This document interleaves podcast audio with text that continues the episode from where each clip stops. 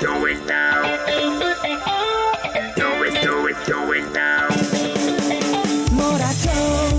吐槽社会百态，幽默面对人生。这里是由老 T 为你带来的吐槽 talk show 啊！真的啊，这十一的长假感觉说走它就走了呢。哎呀，真的有的时候每到十一长假就要哭啊！哎呀，你怎么就走了？哎呀，你看这十一长假啊，这字写的也挺有意思。那个中国有很多的字啊，就比如说像那种多音字，长假也是有多音字的。长假就是十一长得很假吗？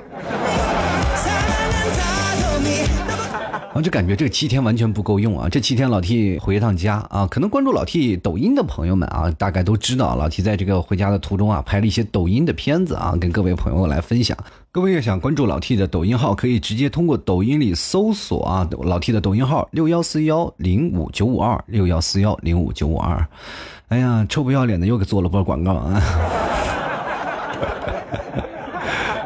十一黄金周要干什么呢？我其实当时也想了，哎，回趟家吧，也毕竟很长时间没有回家了嘛。然后我就做准备了嘛。啊，其实，在十一以前我就开始啊，想看看翻机票啊，看看看看，一看完那机票吓我一跳，妈的妈呀，死贵！我说。哦，大家可能不太理解啊，就是老 T 回趟家那个机票的费用，因为别的地方啊，可能你坐一趟啊就到了，那我坐飞机呢要坐两趟飞机。哎呀，对于我这个非常的感慨呀，同志们，你们有没有试过一天的时间都在坐飞机，还没有到家那种感觉？朋友们啊，这还不是算出国。其实我也终于理解我身边的朋友一说，哎呀，你是内蒙古的，就感觉我像是国外的人一样。因为我们那边要倒两趟飞机，还不能赶上那个中转啊！要有中转的话，你就等于三趟飞机了，那非常的痛苦。然后坐一天的飞机才能到家。然后我一看那个飞机票要坐两趟飞机嘛，然后你从这里要坐到呼和浩特，从呼和浩特再坐到老 T 的家乡，所以说呢，机票就非常的贵了啊！我一看那个机票，哇，天哪，这简直是要了人命了！这是。那 后来我想，我这。不行啊，然后我就跟你提早商量，我说这机票这么贵啊，咱俩就现在又没有挣钱，怎么办呢？然后咱俩要不走回去吧？最后一想也不行啊，就光走回去，这个鞋钱估计都买了两张机票了都。后来呢，就琢磨着开车回去吧。然后我就跟你提早说，我说哎，咱俩开车回。啊，你提早说，那走吧，反正你要让我睡觉，你怎么开都没有问题啊。我想也是啊，我就把后面给他做成床了，然后我俩就准备回了。然后当天晚上我一起思想啊，说十二点啊，我们俩就出发。然后你提早就阻止我说，哎，你别那么早走，是不是？你睡一觉，你睡足了，咱们第二天咱们早上再一出发，咱别赶时间。我说怎么不赶吗？说路上开两天，然后在家里待了两三天，咱们又开始往回赶了。是不是？是不是有点太急了？然后你提早说，那那你也得睡足了，要不然路上不安全。然后我就跟你提早说，你说你看看啊，我每年在电视上到黄金周的第一天，什么感觉？那路上堵成什么样了？是不是？那今年我们有这样的条件，我为什么不早这样出发，然后找一个非常合适的点，我们看现场版的呀？多过瘾是吧？我们在现场版的大堵车，然后我这辈子都没有看到过，对不对？就为了这次，我就要看现场版的堵车，我连羽毛球拍都带上了。我们俩那天就半夜十二点啊，就开始出发了，走了不到三个小时啊，我看路上就开始慢慢有些啊堵起来了。然后我就看前面有个服务区，然后我就走那个应急车道，慢慢慢慢慢慢趁机就钻到那个服务区里了。你要知道啊，在服务区里你有很多的好处。其实到后来我为我做这个决定啊，我就认为是非常正确的，毕竟我没有往前开嘛，那时候车还能走。后来，当我进了服务区以后，突然发现车都不动了啊，心情还是非常愉快的。你看我在服务区里，什么我你上厕所方便是吧？我要吃个饭也方便。你要说被堵在高速上的话，哎，我们就得考虑那个矿泉水那个瓶子带的够不够用了，你知道 最重要的一点是，大家知道，在服务区是你饿不着，对不对？那天我看很多人在服务区啊，然后可以买吃的、买水的。那天客人都络绎不绝啊！高速服务区的那些工作人员也是通宵达旦的在工作啊。当然了，还有很多的朋友就是堵在路上很远，要走到服务区里来买东西的也特别多。当然了，还有堵得更远的人，就是前不着村后不着店的人。那这些人怎么办呢？也没有人去干什么。突然发现有一个老头推着小车慢慢悠悠过来了，然后吆喝着卖炒面啊。哇！当时那帮人们都疯了，我 这家伙就快把老头儿抱着就亲一口了，是吧？老头就在那炒面呀，就突然发现第一开始用小锅小铲子在那炒啊，一一份一份的，然后供不应求啊，那那来不及啊，这啊好多的人都在排队买着，最后怎么办呀？用大锅铁锹铲啊，最后铲断了两根铁锹，才把这个饭完全供应上。哇，特别有意思。当吃完这些面了，大概过了两三个小时啊，这个高速在通。那我在服务区也被堵着了，因为一开始服务区还有空位，后来堵得慢慢的，连一点空位都挪不开。等到天亮了以后，我都睡醒了一觉，一看车还没动呢，然后上趟厕所回来以后，然后交警就开着车，快走快走快走，就前面路通了。其实，在高速上堵车呀，啊，最重要的就是几点。第一点呢，就是车速比较慢啊，就是比如说前面两辆车啊，两个车齐头并进，然后你没有给后车去超的空间，因为有很多老的高速嘛，有只有三个车道，对吧？一个快车道，一个慢车道，然后还有一个应急车道。应急车道我们不能经常坐的啊，像我就典型的一个负面教材啊。然后回到家里，突然发现走应急车道，嗯，被拍照了，扣六分啊！各位朋友，那六分多心疼啊！虽然说扣的是我妈的。我在路上就见证过无数起车祸，特别有意思的一件事，就让我特别不理解，就是为什么一到饭点的时候啊，就比如说中午十二点，那路堵的，连车也过不去啊，是人也过不去，反正就堵在那里，死死活也不动了。然后就发现旁边卖炒面的大爷就出来了，然后我有时候我都怀疑啊，这个是不是卖炒面的大爷他们做的阴谋啊？真的啊，特别奇怪啊！一到饭点的时候，那家伙那饭卖的火，等那个老大爷炒完面啊，卖完了以后，交通事故也处理完了。然后这路上啊，我啊，就是一直在堵车。各位朋友，有句话说的叫“苦尽甘来”啊，你苦到一定的程度的话，他总会不会堵的，对不对？但是结果的是什么呢？就是有太多的一苦的到底的人，没有说出一句话来，你知道吗？就从头堵到尾，我一天我才开了五百公里啊，真的开了十几个小时。凌晨十二点出发的吧，对吧？到了第二天晚上六点钟的时候，我才开了不到四百多公里，都疯了，整个人你不知道那种感觉，就是特别后悔自己开车，那一天的时间就浪费了。然后结果连觉也没有睡好，是吧？还要开一路车，然后关键是还没有吃上老大爷的炒面，是吧？这还不是最痛苦的，最痛苦的是什么呢？跟各位朋友说，就是你回到家里了，你就到内蒙古境内没有车了，没有车了，你不敢开快了，因为你困呐。各位朋友，你们如果要开过车的朋友应该知道，如果路上有一个车道、两个车，然后陪着你，你跟他一起开，可能不会困啊，因为你要变道啊，你要集中精力。但是如果路上连一辆车都没有，就你一辆车，哇，天哪，那很容易犯困的。你不知道啊，那天晚上看着空空的大马路，又不敢开起来速度，那感觉是多么痛苦啊！真的是历尽坎坷啊！终于到家了。到了家里以后呢，然后突然跟家里爸妈啊聊聊了天，然后说说话，然后吃一些家里的羊肉啊，聊着一些一些生活的琐事你才会发现有时候没有办法跟父母正常的交流了。然后父母总会说你，哎，这孩子没有礼貌啊，这孩子怎么样？或其实最可怕就是第二天在外头上学的是吧？就像或者是在外头工作的这些朋友可能特别理解，就是一回到家里，我们就要见亲戚嘛，就买一些东西，然后给家里的各种亲戚去走亲戚去转一转，然后每次走亲戚了。啊然后他们提的问题我们都答不上来，总是感觉我们特别没有礼貌啊，就没有办法跟这家里的人啊去进行一个正统的社交的关系，就是总是感觉啊，到了家里以后你就是没有礼貌的人，在外头也惯了，然后在外面人就感觉哎，这孩子知书达理啊，挺会来事有有时候都怀疑了，这是怎么回事了？见人说人话，见鬼说鬼话，那以前的本领又去哪儿了？知道吗？所以说，有的时候我们面临最大的问题，就是跟自己朋友们或家乡的亲戚朋友、长辈沟通的问题，就会很容易造成一些不畅，是吧？尤其是有各位朋友在你单身的时候，当你的父亲或者母亲七大姑八大姨问你，哎，你什么时候找对象，或者你什么时候要孩子，是你是不是该怎么回答？你是不是特别难以启齿？妈呀，我的学习的那些语文知识都去哪里了，对吧？这个时候多多少少的很多人都会保持自己的沉默啊，我我正在努力，我正在努力，然后要不然就按让父亲母亲安排给你相亲。各位朋友，在相亲的时候你都不会说话，你回来以后你还要父母说，哎，你这个相亲的情况怎么样了？嗯，好像不太好。然后你父母就开始揪人，你看这姑娘这是说那么好，你看你自己要这吃穷马蛋的，你自己在那牛逼神蛋的是干啥干什么呢？是吧？没有办法跟父母去正常交流。其实我们要跟自己的兄弟哥们儿啊，然后去去聊一下，哎，你这个可能有点不太适合，有点不太适合，但是我们却没有办法跟自己的父母去这样讲。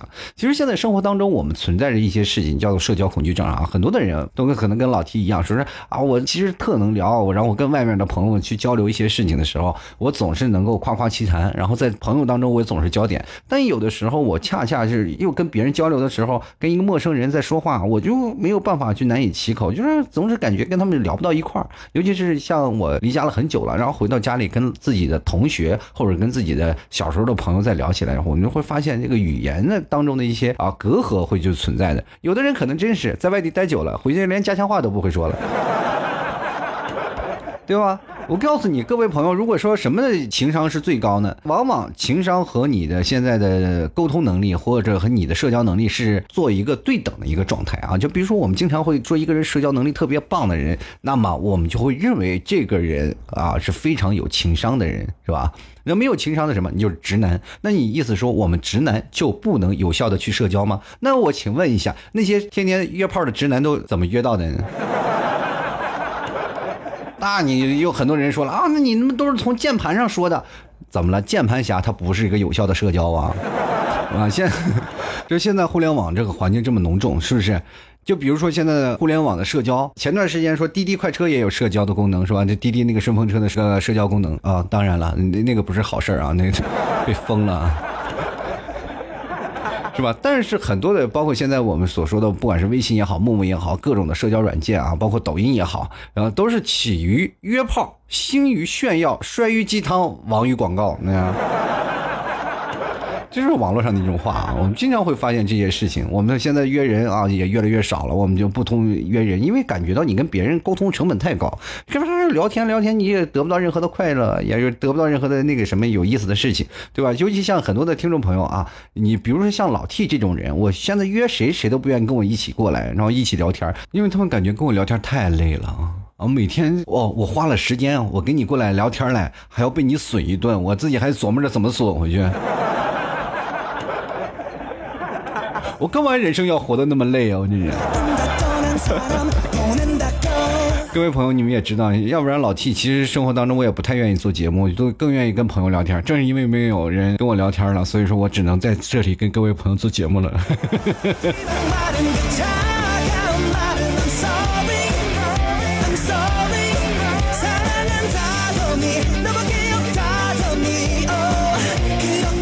其实很多的人愿意把这个社交能力啊跟我们的现在情商挂钩，所以我认为燕子的情商那不是一般的高啊，这是经过我深思熟虑、仔细研究的一个结果。你们看啊，你说燕子如果每去一个地方，它都会对本地人说：“这里的春天最美丽。”真的别看这一首歌啊，我们真的在现实当中，我们说啊，去到一个人家说你真好看啊，昧着良心说你真漂亮啊，昧着良心说哎你这个人长得真帅，谁有对不对？像我们现在这么毒舌爱吐槽的人，我们肯定说哎你真丑，你真丑，你真丑，重要的事儿我还要说三遍是吧？社交从我们一出生来说就特别重要，对于我们每个人啊都是息息相关的。如果你刚出生不会哭。不跟着妈妈喊啊！我哭，我饿，你可能会被饿死啊，是吧？所以说，在每一个跟人沟通的这个技巧当中啊，你肯定会要学会一些事情啊，包括跟领导啊，包括和同事啊，对吧？要不然你很容易被孤立啊，这就是上现在社会当中的一个通病。当然，还有一部分人是真的懒得社交，很多人啊可能会坐在家里抱怨说：“哎呀，我真是我为什么我不要出去玩？我为什么要跟他们搞这些社交？多累啊，对吧？”但是你去想一想，如果你要不社交的话，你怎么去找对象啊？很多时候啊。当父母在盘问你说：“哎，你为什么现在还不找对象？为什么到现在还一直孤身一人？”很简单，然后你说：“啊，我一定要找到合适的。”错了，其实是你内心当中都说：“我真的实在太懒得找了。”你相亲跟别人聊天简直太累了。哎呀，然后每天比如说工作当中还有不顺利啊，很多人都说：“啊，我这工作不太顺利，为什么别人都特别好啊？别别人的工作都特别努力啊？”跟各位朋友说，俗话说啊，三分天注定，七分靠打拼，对吧？这是最早的一首歌啊，让我们觉得特别啊励志的一首歌曲。哎，但你有没有想过，有的人是靠这个三分的就可以衣食无忧，嗯，而你加上这个七分都还郁郁寡欢呢。有很多人都七分努力啊，但是依然得不到应该享有的效率。其实还有很多的人，你在工作当中最能碰见的就是也这些人，他们的业务能力完全不如你，真的。但是他却甚得领导的欢心啊，每次领导干什么都要叫着他。跟各位朋友说啊，嗯，如果啊你是作为一个中层领导来说，或者是你现在在一个基层当中，你也要摸爬滚打嘛，对吧？你干十件啊，特别让人领导觉得，哎呀，你这个很努力的一件事情都不行。你干什么事情呢？你干十件事，不如跟领导干一件坏事来的好。真的，你只要跟领导一起干一件坏事，你就知道啊，我抓住领导的小把柄，领导也说，哎呀，以后你可以跟我一起穿一条裤子干坏事了，是吧？但是如果你要社交能力不行，你还想跟领导干坏事，好事都轮不到你。每天我们总是感觉啊，生活当中我们会把自己的事情搞得一团糟。因为前两天有很多朋友啊，然后跟老 T 来去咨询说啊，老 T 为什么我的生活一团糟？我说对呀，你本来生活一团糟，你就一团糟呀，难道你还想搞别人吗？对吧？但是血淋淋的现实告诉我们，如果你不搞别人，别人就会搞你呀。真的啊，你。你比如说，在公司，我们喜欢找三五好友一起过来去聊天啊，去八卦啊。那我们八卦谁？那肯定一直八卦的就是领导。那我们八卦领导的时候啊，这啊说的特别热烈。但待会儿你会发现，哎，怎么领导叫我说谈话，然后你把那些领导的坏话全都传到领导的耳朵眼里了？这谁告的密啊？生活当中咱就不能有点真诚吗？你就非要变得那尔虞我诈的？但没办法，别人就要告诉你，生活当中如果最傻的那个人，总容易被桃花。各位朋友啊，现实生活当中还是很黑暗的。我跟各位朋友，你如果傻傻的，你在大学时间都找不着对象，我跟你说。所以说，很多人啊就觉得厌倦那些事情，就往往会觉得，哎，我在家里待着就比较好了。真的，现实当中当中，你有没有发现会有这样一批人啊？他们这种人就是说，你不约他，他永远不会约你。为什么呢？你说你约了他，他还不想跟你出去啊？你快出来吧，出来吧！啊，怎么求他就是这样的。你就有时候感觉他，哎，你私生活是不是特别丰富啊？啊，是不是？哎呀，你到底一个人在家干嘛呢？其实这种人，他生活当中一点都不丰富。就你如果再不约他，他可能会死在家里，你知道吗？现在大多数人啊，都是不仅不出门。而且还没有夜生活啊！每次下班都准点的回到家里，然后从来不闲逛啊！就算没有父母督促啊，也是自觉回家、自觉睡觉啊！这特别难受。就关键这些人啊，还有一点的共同之处，就是你，比如说你约他啊，你把他约出来了，约出来了，跟你玩的还挺好。哎呀，你这，哎呀，这个人还可以，挺能玩。结果他从来都不会约你。就是这样啊，很多的人都说，哎呀，现在我们这些人会选择主动的选择一些孤僻啊，就偶尔感叹，哎呀，我这人怎么这孤身一人呀，特别，但是他们还是在肥宅的快乐路上走的越走越远啊，每天就是在家里喝着快乐肥宅水。很多人说了，就现在的肥宅的生活是属于那种快乐的生活啊，就因为我们可以发现，一个人我们不去沾染尘世。各位朋友有没有感觉像一种啊过去的大侠，然后？隐居于山隐之间啊，就在那里享受自己的生活。其实各位朋友，有一些一个人的生活确实挺开心，但是当你脱离了群体的生活以后，你会发现，慢慢你的社交的恐惧症会越来越严重。我们确确实特别懒得跟人家啊去聊一些事情啊，跟一些做一些社交了。我们更愿意什么呀？在虚拟的空间里，然后埋藏着自己啊，包包括我们现在很多的时候，现在社会当中的很多的社交软件越来越多了啊。我们其实各位朋友有没有发现，我们最累的社社交就是特别照顾别人的情绪，就是别人稍微有点不开心，我们就感觉哎呀，我是不是做错了？你要感觉自身陷入了深深自责当中。现在人其实很多的社交都特别表面对不对？老是有一些没没有营养的客套问题。两个人在厕所了还问哎吃了吗？对吧？干嘛呀？我这怎么了？今天我来这里上个厕所是要加餐还是怎么回事？是吧？然后有的时候开句玩笑也特别害怕那种尺度，像尤其像老 T 这种人，然后开玩笑尺度比较高。我也不知道哪些时候啊，经常拿捏不到位啊，经常把人给说恼了，然后很多人就跟我绝交了啊。跟各位朋友，这也是我啊，这个可能朋友少的原因之一啊。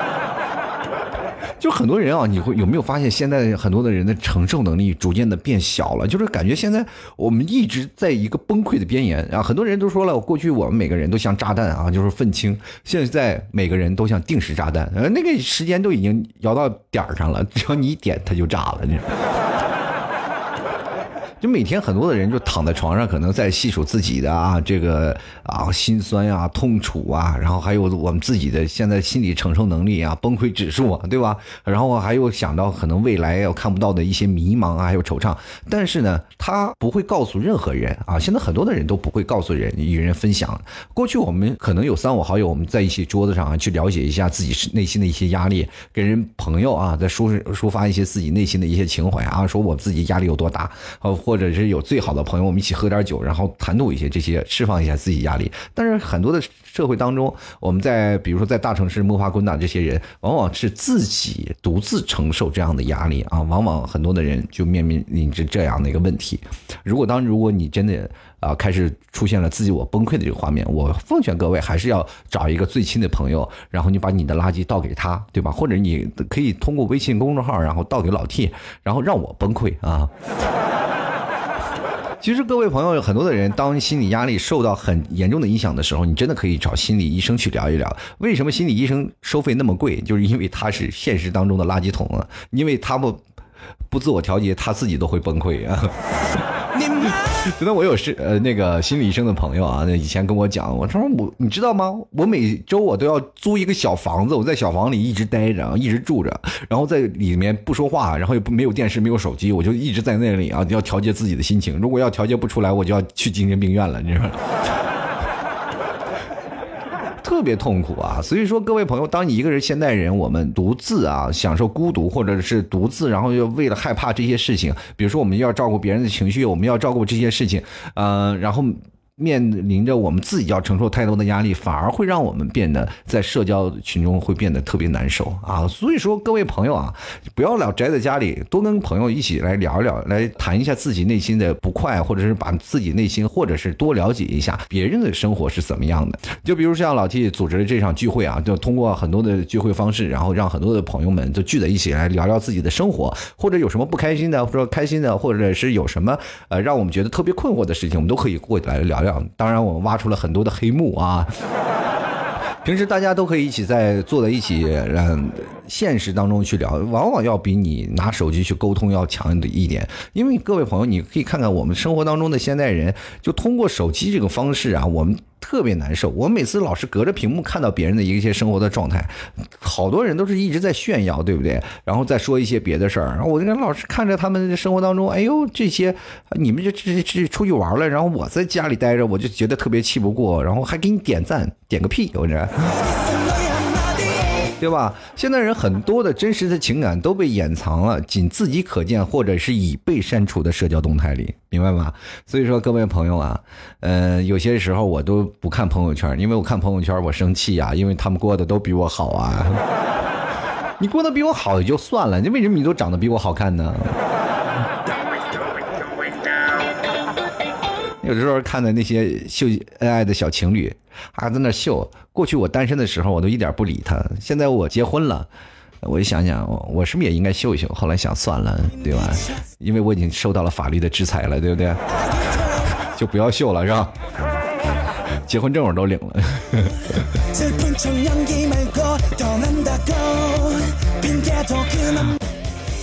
好了，各位亲爱的听众朋友，你现在收听到的是由老 T 为您带来的吐槽 Talk Show。如果各位朋友喜欢老 T 的话，也欢迎关注老 T 的新浪微博，还有老 T 的微信公众平台。呃，关注老 T 的微信公众号，直接通过微信搜索主播老 T，或者是在新浪微博里搜索主播老 T，添加关注就可以了。啊，当当然了，很多听众朋友啊，如果还有喜欢老 T，想要跟老 T 一起做线下聚会的朋友，也可以直接在微信公众号里回复“聚会”两个字。那么我们现在采取的是一个全国预报名的一个形式。第一次举办活动是在上海啊，这很多的朋友说，哎呀，我在深圳，我在广州，我在北京啊，这太远了，我去不了。所以说这次采取了一个全国预报名的形式，就是把很多的朋友啊，就比如说我要想来聚会的朋友，多了过来先报名，报名我会把你拉到一个微信群里，当这个群凑够相应的人数，我们就开始举办我们吐槽的线下聚会。其实这次是一种社交，也是一种分享，也是让大家能在坐在一起聊天，然后开心快乐，然后认识更多新朋友。包括很多的很呃志同道合的朋友都喜欢听老 T 的吐槽，当然社会当中的一些事儿啊，我们都可以坐在一起来玩玩游戏，然后来聊聊天，然后聚在一起打打麻将也好，是不是？所以说各位朋友要想聚会的话，也欢迎加入到老 T 的这个线下聚会报名当中了。如果怎么报名呢？可以直接登录到老 T 的微信公众号啊，直接搜索微信里搜索主播老 T，添加关注，然后直接回复聚会两个字，就会弹出相应的链接进行报名。各位朋友，如果要还觉得哎我这还是不知道应该怎么办，那么如果你可以进入我的 QQ 群啊，来进行咨询八六二零二三四六九八六二零二三四六九进行咨询了。当然，很多的朋友啊说这个老 T 啊，这个你这个十一回去之间到底怎么办呢？怎么活下来的呢？其实老 T 在活着当中啊，就因为堵车啊，没有饭吃，怎么怎么活下来的？吃老 T 家特产牛肉干啊。然后，如果各位朋友想买牛肉干的朋友，可以直接登录到淘宝里搜索老 T 家特产牛肉干进行购买了啊，直接买牛肉干。然后大冬天了，我们应该要减肥了，同志们啊。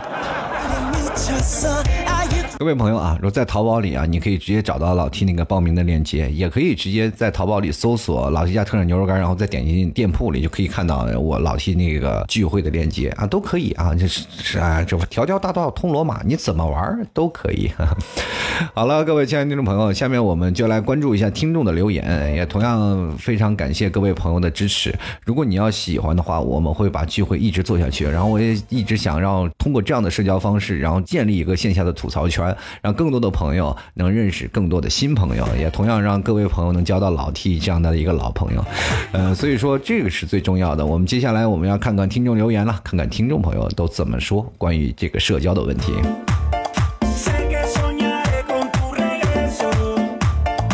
首先，我来关注啊，新浪微博的用户啊，这个很多的时候，我在新浪微博都会留一个叫做呃节目这个呃话题的帖子，大家可以看到我有个话题的微博，大家通过那个微博进行留言就可以了。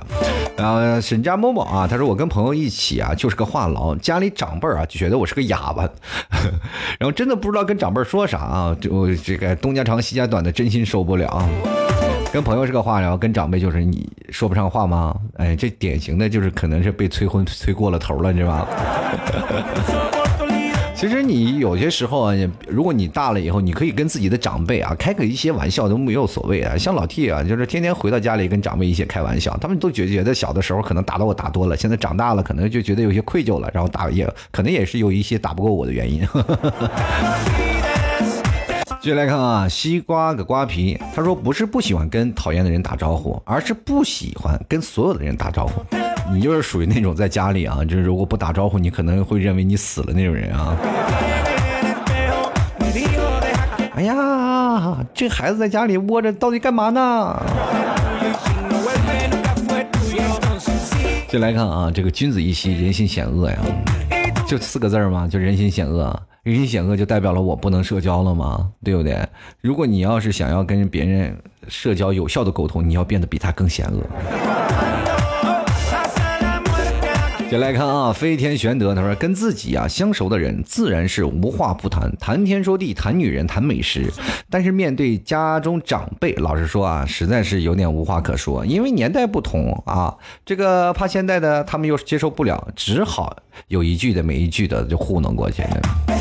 真的有的时候跟家里人真的没有有效的沟通，比如说有的时候跟老妈聊一些现代东东西，她就觉得，哎呀，你这个时候东西你懂个屁呀！啊，你我吃的盐比你吃的饭都多。然后我就想，哎呦妈呀，这你这个生活当中这个盐得齁死，你？对吗？因为我现在吃的饭也不少，我跟你说。就来看看海玲啊，他说还好还好啦啊，这回家去的时候，邻居啊都会主动跟我打招呼。至于那些不喜欢的人啊，不喜欢还要打交道，那就指明证明我穷。怎么了？穷就没有点穷志气了，对吗？我穷了就不能打招呼了吗？你难道穷了就不能跟别人借钱了吗？对不对？往往那些有穷的人就跟有钱的人就讲，哎，能不能借二百块钱给你啊？接下来看啊，请叫我老毕啊。他说了，哎呀，这就是我找不到女朋友原因吧？这就是老妈整天催我相亲的真相。算了，还是安心的听老 T 节目，顺便吃吃牛肉干啊。吃牛肉干都瘦下来，还不赶紧找女朋友？那你这牛肉干不是白吃了吗？就来看啊，孙晓峰他说了，老 T 啊，都没人给你评论了，你是不是过气了？我哪是过气了，我都没气儿了。我跟你说。我现在每天更新节目，我都没有心气儿，你知不知道那个感觉？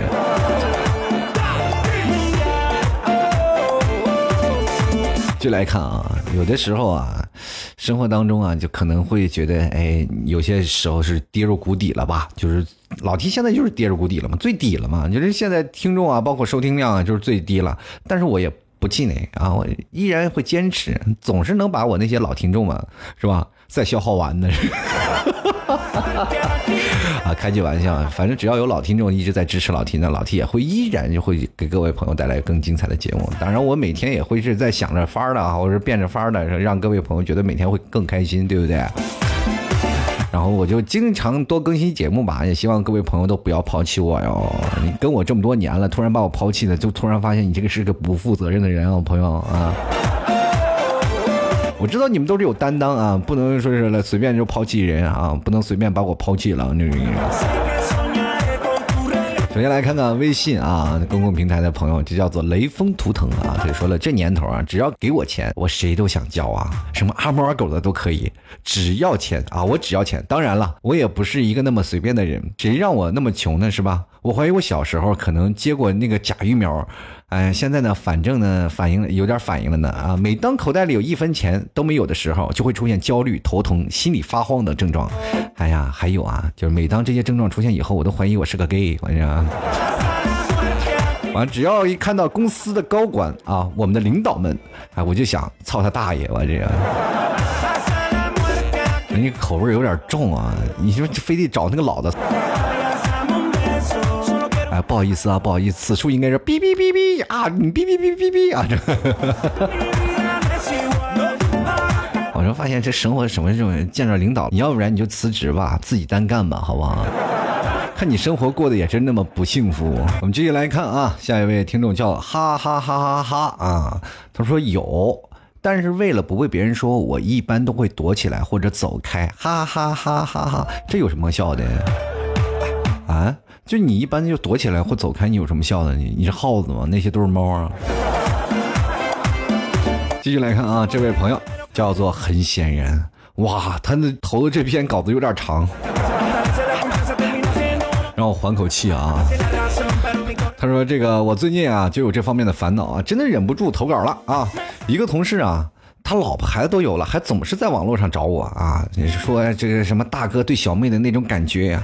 哎，我跟你说，说这话的人都往往比较恶心，是吧？是吧？他说，但是说话的语气呢又怪怪的啊！我常常呢不回信息，当做没有看到，还得找好理由啊！脑壳好疼啊！一说脑壳好疼，这是四川的妹子吧？这是。然后他说无数次还想拉黑，又因为理智啊停住了手。他是看起来不好惹的那种啊。我平时很低调哎，不好看，怎么就打扰上我了呢？啊，这哭了是吧？这个不敢直接拉黑，怕激起他更过分的反应啊。表面上很平静，其实脑海里就是贬他骂他无数遍了。真的不想搭理这种人，这种人你就果断拉黑就行了，哪有什么后续啊？他无非就是想撩啊，对吗？像这种人，他是见着个妹子都想撩，是吧？就是属于大脑长在裤裆上那种人。这种人呢，他往往不会特别往死了去纠缠你，因为他会发现你越是感觉哎呀，我就是那种忍不住想放啊，我又不敢放的那种，他就越容易那样。你要很果断的一下就把他拉黑，我我不理你了，不我不样，我跟你完全没有这种关系啊，他反而就你稍微给他一点希望，妈妈呀，种太阳啊，我这我有太阳，我要开染房啊，这个。你不要给他任何一点点的希望，你稍微稍微给他一点希望，他可能就会过来啊。这位朋友，你也要稍微打起精神来啊！你不要因为怕事儿反而闹得成这样。如果你要不想的话，就果断一点啊，不要拖拖拉拉，到时候拖得你自己都下不了台啊。然后往往就像这个脑袋长裤裆上的人，也就想这个攻不攻不克了，他不会再去动脑子再去攻克你了，他就会找别人了。再说了，你说你又长得不好看，他找你干嘛？对不对？无非是想是吧，找点年轻的活力嘛。对于这种人，就果断拉黑就好了啊。继续来看啊，秦子他说有啊，就是啊，我就是不愿意理他们，关系又不好，你又何必要好的样子呢？那肯定是生活当中啊，你如果要是碰见这些人，又没有办法，那你肯定是一个很率真的人啊，对吧？像我老 T 这种啊，我要是不想跟他们说话，那我还必须得强硬着逼着自己去跟他们聊天呀，是吧？因为我可能真的，嗯，活在这社会当中就是特别累啊。继续来看啊，这位叫做男生啊，他说从小啊就不在家老家里长大的，然后村里的老少啊都认识，但他们认识我，只能保持一个尴尬而不失礼貌的微笑，来个嗯。哎，你发现有些现在社交恐惧症的人特别有意思啊，就是他们保持一个同样的一个事情，就是呃，在跟你们见面的时候啊，在聊天的时候，他表情特别不自然，都是每次走的时候要告别的时候，他哇那一个表情那个微笑，那太自然了，那简直。可能在他心里想，哎呀，终于结束了。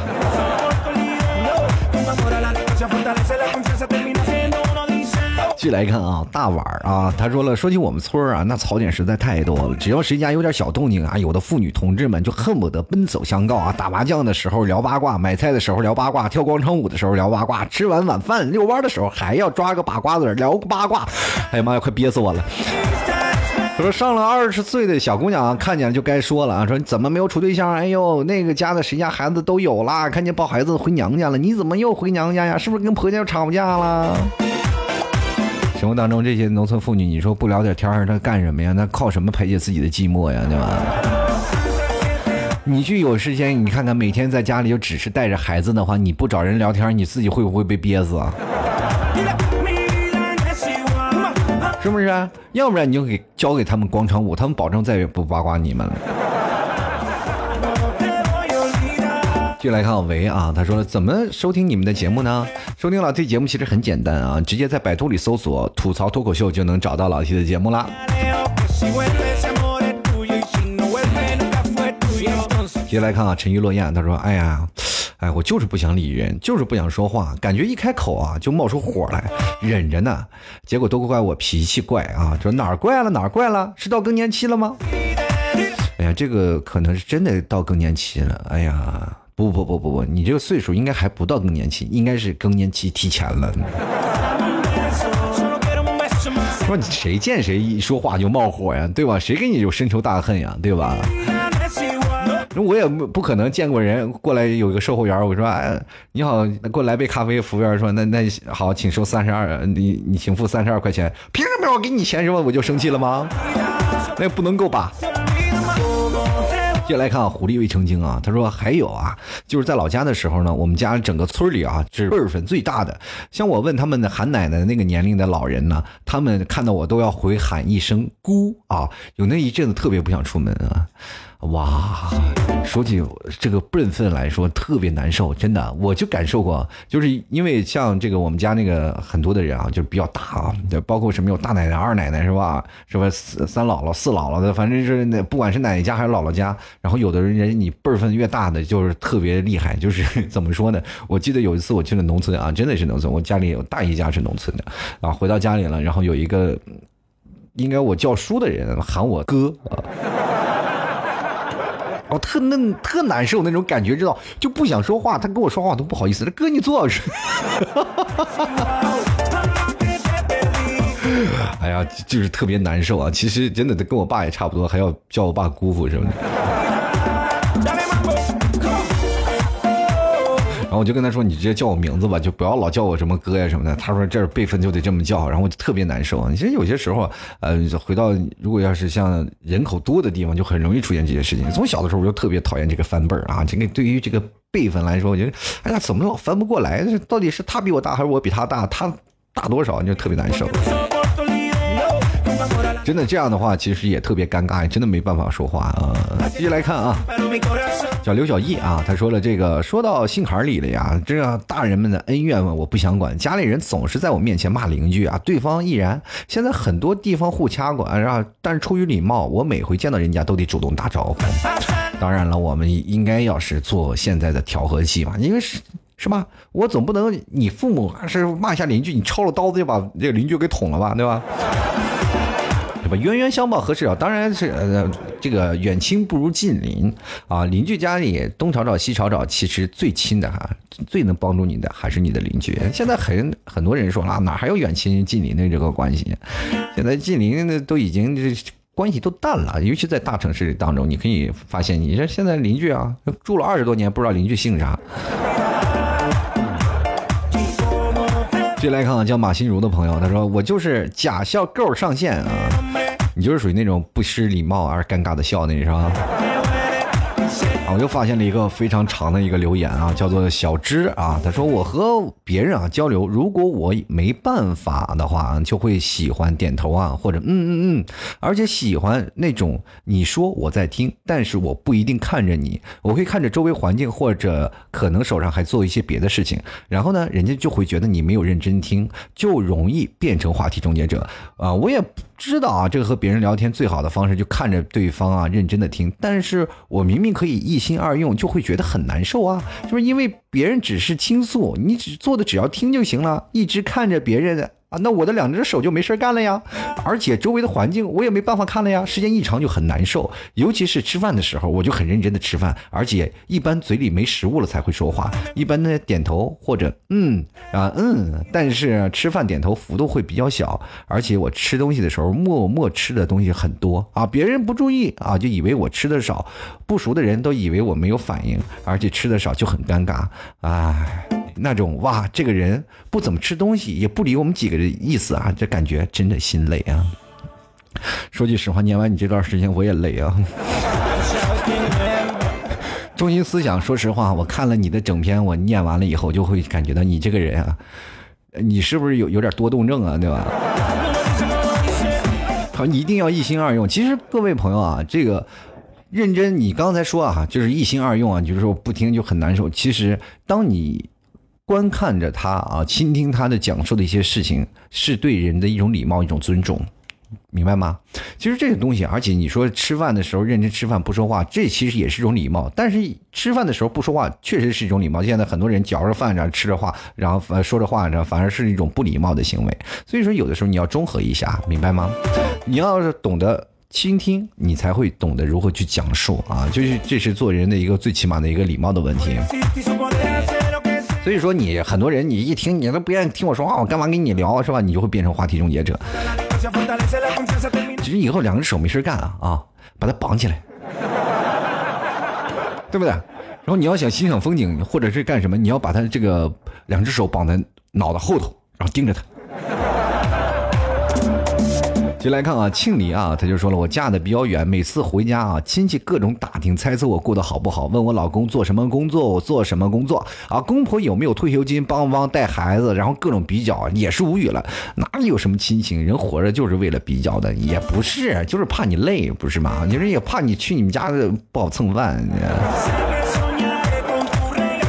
有些时候他们关心的那个角度不一样。如果你要真的到了他们那个岁数，你可能关心的也是这些事情，因为你也会发现，你除了这些，你没有别的东西可问了，因为不了解你现在的生活呀，对吧？就比如说啊，就。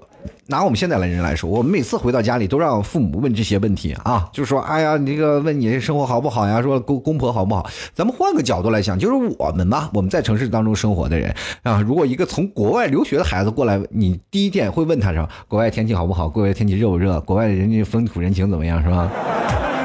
我说国外挣钱工资高不高？对不对？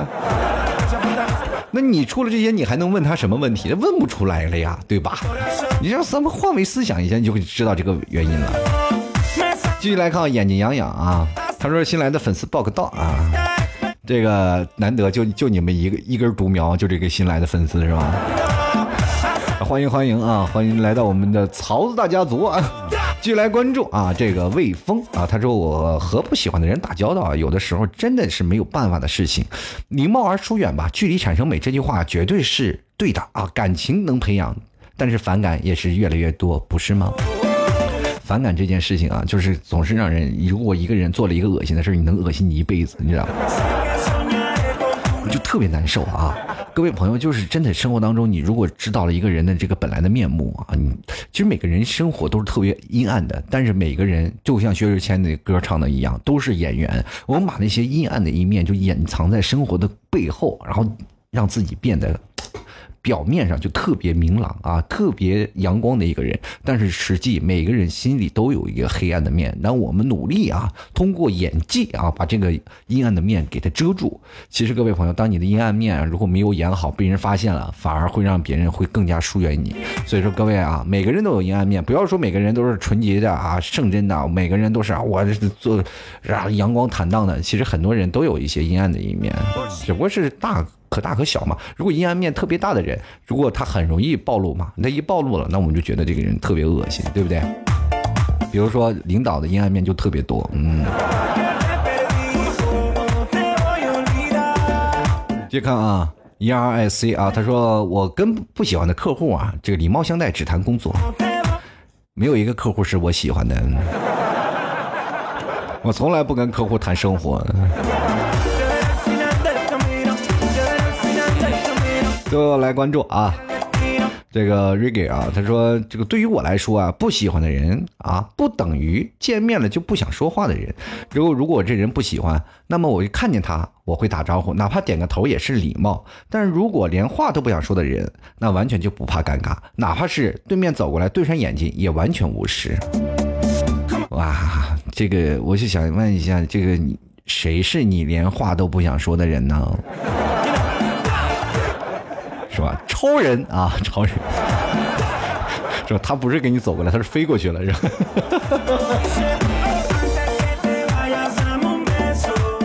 其实生活当中，我们可以碰到很多呃，让你觉得纠结和让你特别难受的事儿啊。就包括我们现在生活当中，通过刚才听众留言可以看到，每个人都有那种发自内心的一种的呐喊，就是我不要理人，我要自己开开心心、快快乐乐的生活。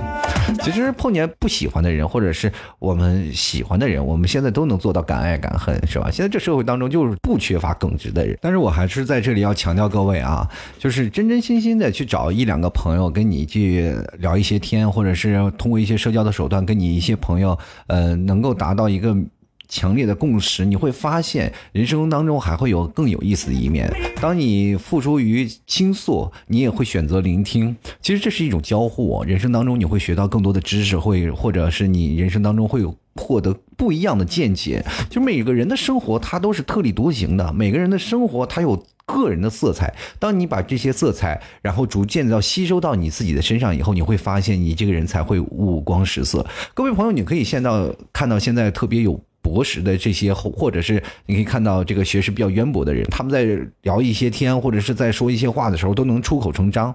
其实更多的时候是因为跟朋友在聊天的一些时候，把这些话逐渐的圆满，然后他们才能出口成章。他一个人，他跟谁聊，对吧？所以说，这很多的时候交流很重要的。你有更多的朋友一起坐在那里聊天，一起坐在那里就干脆的就是纯聊天的这样的生活是越来越少了。我特别希望有一些朋友能够坐在那。那里我们聊一些有一些意思的知识，彼此分享各自的一些经历啊，所以说才会举办这次线下的吐槽聚会。如果各位朋友如果想要聚会的话，可以直接在呃这个老 T 的微信公众号里搜索啊，这个主播老 T 添加关注以后啊，直接回复聚会两个字就能看到相应的预报名的链接。全国各地的朋友欢迎过来，直接跟老 T 报名啊，直接是。添加预报名的形式，那么我会有工作人员把你拉到相应城市的工作群。现在目前几个群，然后陆陆续续都来了一些人。当我们凑够十几二十人，我们就可以采取一个线下的聚会啊。那聚会的方式，到时候我们会跟各位朋友来拟定啊。我们现在是在上海举办的一次聚会，也比较满意啊。我们下次还会啊，尽量在全国各地都举办相应类似的聚会。